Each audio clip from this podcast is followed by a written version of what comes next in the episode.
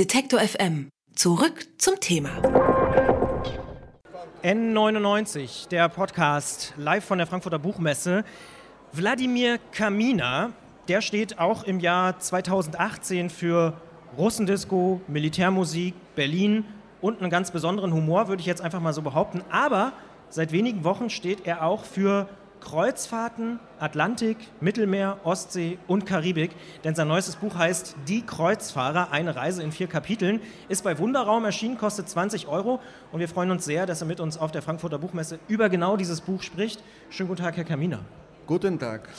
Sie haben selbst für die sowjetische Binnenflotte gearbeitet, wenn ich das richtig recherchiert habe. Gibt es äh, bei Ihnen seit dieser Zeit so eine Faszination für Schiffe? Mein Vater hat für die Binnenflotte gearbeitet als Ingenieur. Sie haben die Flüsse vergrößert an bestimmten Stellen. Ich hatte damit nichts zu tun, nein.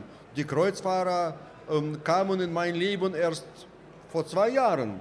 Mhm. 2016, glaube ich, habe ich die Einladung bekommen, von einer Kreuzfahrtgesellschaft dann mitzuschwimmen, mitzufahren. Ähm, als Entertainer? Genau, als Vorleser. Ah, okay. Ich sollte ich sollte drei Lesungen in zwei Wochen absolvieren. Und damals habe ich es total unterschätzt. Ich dachte, was sind schon drei Lesungen in zwei Wochen? Nix. Aber eine Lesung auf einem Schiff kann man mit einer Lesung auf dem Festland nicht vergleichen. Warum? Weil hier auf dem Festland gehen die Leute danach nach Hause. Sie sagen dir Tschüss und gehen nach Hause. Und auf dem Schiff können sie das gar nicht. Wohin auch? Ja, da ist ja Wasser überall. Es war, es war eine 14-tägige Lesung, diese Fahrt. Ich hatte meine Zuhörer zu Frühstück, Mittag, Abendessen. Kein Entrinnen. Und, und dazu kam noch, das war Griechenland, griechische Insel. Schön eigentlich. Ja, November 2016. Es hat geregnet jeden Tag, kaputtes Festland, schlecht gelaunte Griechen, wenn du da jemanden fragtest, na, wie geht es, Tsipras, oder, dann sagen sie, hoffentlich knallt ihn jemand ab. Ah, Trump wurde gewählt in dieser Zeit, wir waren auf dem Schiff. Und die Deutschen waren noch mehr darüber hm, verstimmt als die Amerikaner. Viele sagten, jetzt brauchen wir gar nicht mehr von Bord zu gehen. Das Festland ist verloren. Wir bleiben für immer. Wir buchen weiter. Sie haben gleich weiter gebucht. 130 Tage in Kabine ohne Fenster egal, Hauptsache nicht raus. Und diese Stimmung hat mich, das war sogar gut, das war nur ein Teil der Reise. Der andere Teil war dann die Party am Abend. Und die war wo, gut? Na, na, sie war rastlos, atemlos durch die Nacht, wie die Deutschen sagen, so bis der letzte Umfeld.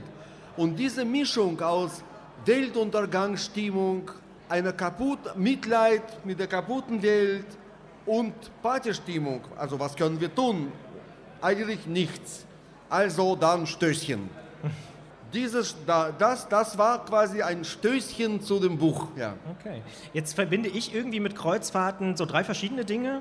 Rentner, mein Vater zum Beispiel fährt immer auf Kreuzfahrten. Dann abgehalfterte Showstars, das würde ich Ihnen jetzt nicht unterstellen wollen, aber gibt es da auch, ne, die dann irgendwie da so Dinge tun? Die, die da runterspringen. Ja, ja, ja, das wollte ich jetzt nicht, aber die da auch so Shows machen oder da singen jeden Tag vielleicht oder irgendwie sowas. Also auf meinen allen Kreuzfahrten waren die Artisten alle aus einem ukrainischen Dorf, aus Gorlovka, da wo, wo gerade der Krieg äh, stattfindet. Ich weiß nicht, ob sie jetzt durch den Krieg zu Artisten geworden sind oder schon immer Artisten waren, aber sie kamen alle aus diesem Dorf. Harald Schmidt fährt auch gerne Kreuzfahrt, ne? macht mit bei dir Traumschiff immer und sagt, es ist einfach super, ich kann drei Wochen unterwegs sein und muss nur eine Minute mal irgendwie im Film auftauchen. Haben Sie so eine Faszination jetzt für die Kreuzfahrt? Ja, offensichtlich. Vor zwei Jahren gab es so ein Bam. Na, ich glaube, dass, dass diese Kreuzfahrt, ich habe zwei Bücher geschrieben über Menschen unterwegs.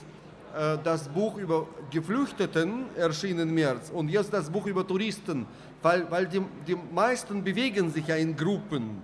Ähm, und das sind die größten Gruppen, die wir zurzeit haben, die freiwillig und unfreiwillig Reisenden. Und auf dem Meer. Die, sind, die, die sich an manchen Orten sogar treffen. Und überhaupt, die Grenzen zwischen beiden Gruppen sind sehr fließend die Geflüchteten von heute können schon morgen zu Touristen werden und umgekehrt. Diese, ich, ich glaube, dass diese Kreuzfahrt, also die boomende Kreuzfahrt, auch ein Teil der allgemeinen Entwicklung ist dass also noch nie war das Reisen so leicht und die Unzufriedenheit der Menschen an allen möglichen Ecken der Welt so groß. Und diese beiden Faktoren, wenn sie zusammenkommen, daraus entsteht diese Bewegung, dass die ganze Welt im Grunde zu, einer, zu einem Schiff wird. Selbst Menschen, die ihre Häuser gar nicht verlassen, äh, sie können äh, ihre Straßen nicht wiedererkennen, wenn sie aus dem Fenster schauen. Als hätte ihnen jemand, als würde die Landschaft ihnen quasi unter den Füßen weggezogen, weggeschwommen. Das, und dieses Gefühl des, des, des allgemeinen Kreuzfahrens, Kreuz- und Querfahrens wollte ich ähm, in, meinem, in diesem sehr, für mich sehr rührenden Buch wiedergeben. Ja. Auch wenn der Vergleich vielleicht ein bisschen vermessen ist, fast schon, äh, aber zum Beispiel bei Jonathan Franzen in Die Korrekturen spielt auch ein Kreuzfahrtschiff eine große Rolle. Ähm, Sie selbst haben gesagt, in zwei Wochen auf einer Kreuzfahrt sammelt man so viele Geschichten wie auf dem Festland in Monaten. Jetzt haben Sie nochmal diese, also auch wegen, man kann nicht weg, aber eben, Sie sagen auch, weil wir ständig irgendwie in Bewegung sind, da gibt es noch größere Zusammenhänge. Was fasziniert Sie so an diesem, an diesem Thema? Sie haben es ja gerade gesagt, vielleicht sind wir gerade alle so ein bisschen in Bewegung, auch wenn wir nicht in Bewegung sind nichts fasziniert mich an diesem Thema. Das ist das falsche Wort. Da, ähm, ich möchte einfach äh, den Puls, den Puls de, des Planeten spüren. Äh, ich möchte verstehen, was passiert. Und, und dort auf diesen Kreuzfahrten, da, ähm, da sind auch Menschen, die zusammengepfercht werden von, aus allen möglichen Ecken Deutschlands, die im Grunde nichts miteinander gemein haben, aber zu einem Zusammenleben auf engem Raum na, also schon gezwungen werden. Und daraus entstehen diese Geschichten. Da, die Welt wird immer kleiner und immer äh, wärmer. Die Erwartungshaltung, die man vielleicht auch an Wladimir Kamina hat, die wird im aktuellen Buch zumindest so ein bisschen gebrochen, finde ich. Denn offensichtliche Schnittmengen mit der russischen Kultur gibt es vor allem auf der Ostseereise. Also da gibt es natürlich auch hier den, äh, die Putin-Schokolade in St. Petersburg zum Beispiel. War Ihnen ein Schwarzmeer-Kapitel zu abgeschmackt? Wie bitte nochmal? Warum haben Sie kein Schwarzmeer-Kapitel geschrieben? War Ihnen das zu abgeschmackt? Ich habe die Kreuzfahrten beschrieben, die wir tatsächlich gemacht hatten. Diese Ostsee-Kreuzfahrt, das war meine zweite, glaube ich, wo ich nach einer kürzeren Kreuzfahrt suchte. Weil auf Dauer ähm, wie soll ich sagen, wie jedes Thema hat dieses Thema auch Vor- und Nachteile. Der, der große Vorteil ist, wie Sie schon richtig bemerkt haben, dass ich in zwei Wochen auf so einem Schiff eine solche Fülle an Geschichten bekomme, die ich niemals auf dem Festland sammeln kann. Und der Nachteil ist, man muss Kreuzfahrten machen. Halt. Das ist anstrengend auf Dauer. Also suchte ich so eine kürzere Kreuzfahrt. Und da passte diese Ostsee-Reise perfekt sieben Tage, vier Städte.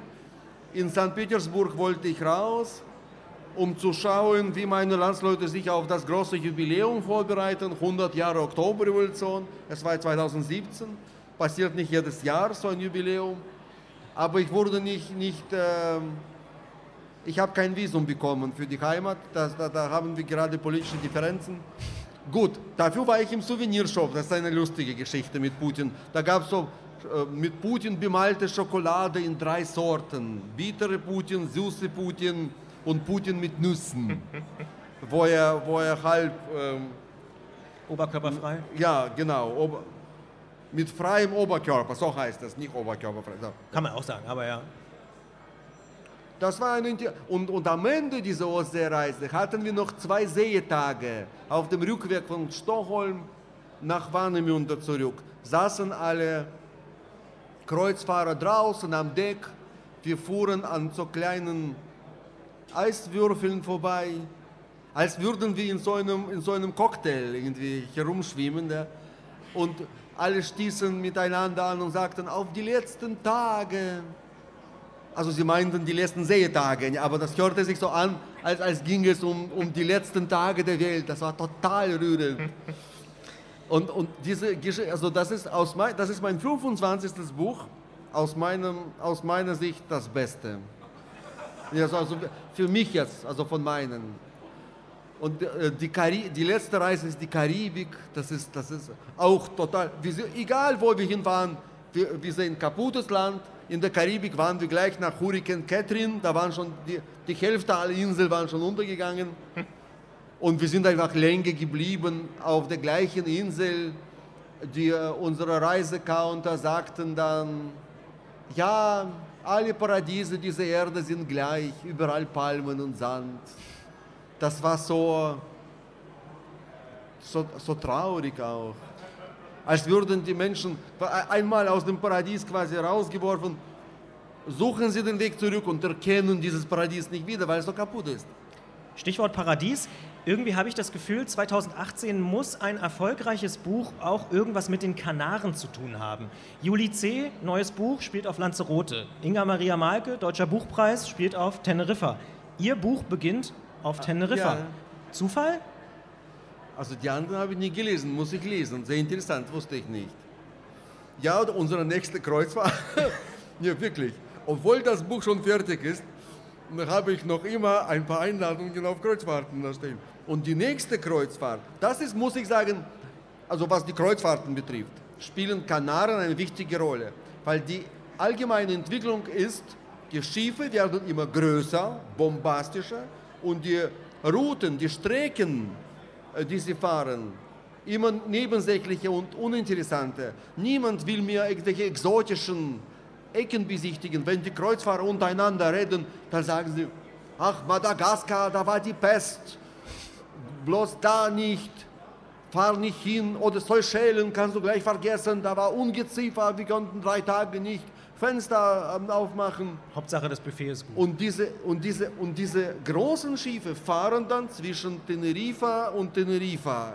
Um Teneriffa herum das neue AIDA, was, was sie jetzt ganz anders, ohne Plastik an den Wänden, mit so einem Nanostoff umwickeltes Schiff. Nachhaltig. Wo man ja, das Gefühl hat, auf dem Wasser zu stehen. Das fährt eben diese uninteressante Strecke zwischen Gran Canaria und Teneriffa hin und her. Und da, da hm, gehe ich hin. Wladimir Kamina, Die Kreuzfahrer, eine Reise in vier Kapiteln, ist bei Wunderraum erschienen. Ich wünsche viel Spaß bei der langweiligen Kreuzfahrt zwischen Teneriffa und Teneriffa. Dankeschön. Und danke für das Gespräch. Danke. Hat Ihnen dieser Beitrag gefallen? Dann bewerten Sie uns doch gern bei iTunes. Wir freuen uns über viele Sterne in den Bewertungen und Kommentare zu den einzelnen Podcasts.